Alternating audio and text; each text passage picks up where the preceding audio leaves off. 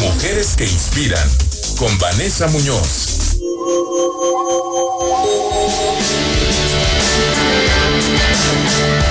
Y tenemos como siempre a nuestra muy querida Vanessa Muñoz. Esto es Mujeres que Inspiran. Vane, qué gusto saludarte.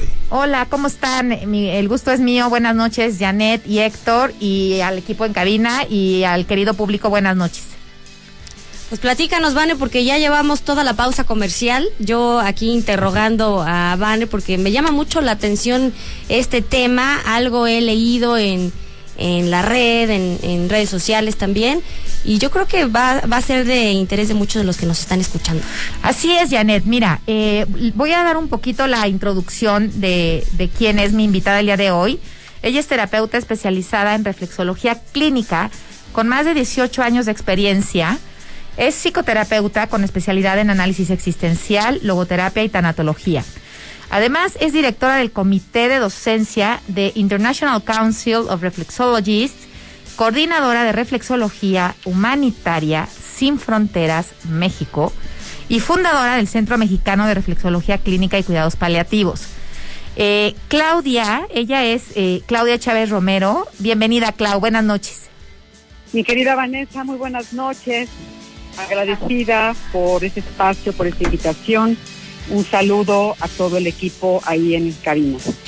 Clau, bienvenida. Y olvidé decir que además de todo, eh, eres creadora de una técnica muy particular para tratar tiroiditis que se llama Kairos. Y es una práctica que en realidad tú hiciste eh, la autoría, por decir algo, a través de todos tus años de experiencia. ¿Cómo ha ayudado esta técnica de Kairos a tus pacientes? Muchísimas gracias, Vanessa. Gracias por la presentación. Es un honor para mí poder compartir lo que es el apasionante y tan maravilloso y mágico mundo de lo que es la reflexología. Dentro de lo que es la reflexología, eh, nosotros tenemos todo lo que es la reflexología básica y la reflexología clínica. ¿Cuál es la diferencia? La reflexología es una terapia complementaria, no es una terapia alternativa, no es una cosa u otra, es una terapia complementaria. Cuando estamos hablando de la reflexología clínica, es porque el terapeuta está también formado en todo lo que es la base de la medicina.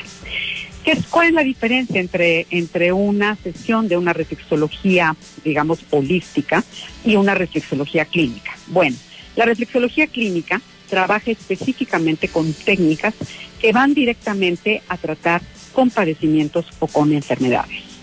En el caso particular de, de la técnica Kairos, es una técnica que fue hecha a base de investigación y de estudio, tomando como modelo a pacientes que tienen problemas de tiroides y tanto con estudios clínicos de bioquímica, de seguimiento del comportamiento de los niveles eh, de tiroides en sangre, nosotros íbamos viendo de qué manera un paciente con Kairos iba eh, tratando su tiroides y qué pasaba con otro paciente que no recibía el efecto de la reflexología. Así es como nace Kairos, que es una técnica específica, es de mi autoría. A mí siempre me ha gustado muchísimo todo lo que es la endocrinología, la medicina interna, y pues este es el resultado de muchos años de trabajo con pacientes que padecen enfermedades en la tiroides. Y sobre todo es muy importante y muy interesante porque hay una creencia limitante, ¿no? De que la reflexología pudiera pelearse con la medicina y, y por eso me encantaría que nos compartas un gran logro ahorita en el país que va a haber, porque ya se va a, eh, digamos, a incluir la reflexología en las instituciones públicas. ¿Nos puedes contar un poquito cómo, cómo es que se va a dar esto? Gracias, Vanessa. Pues antes que nada quiero decirles que ustedes están teniendo esa primicia. ¿Por qué? Porque es un gran, gran acontecimiento para nuestro país. ¿Por qué? Porque la reflexología ya está trabajando y está en el lugar que le corresponde en muchos países, tanto de América Latina como en Europa.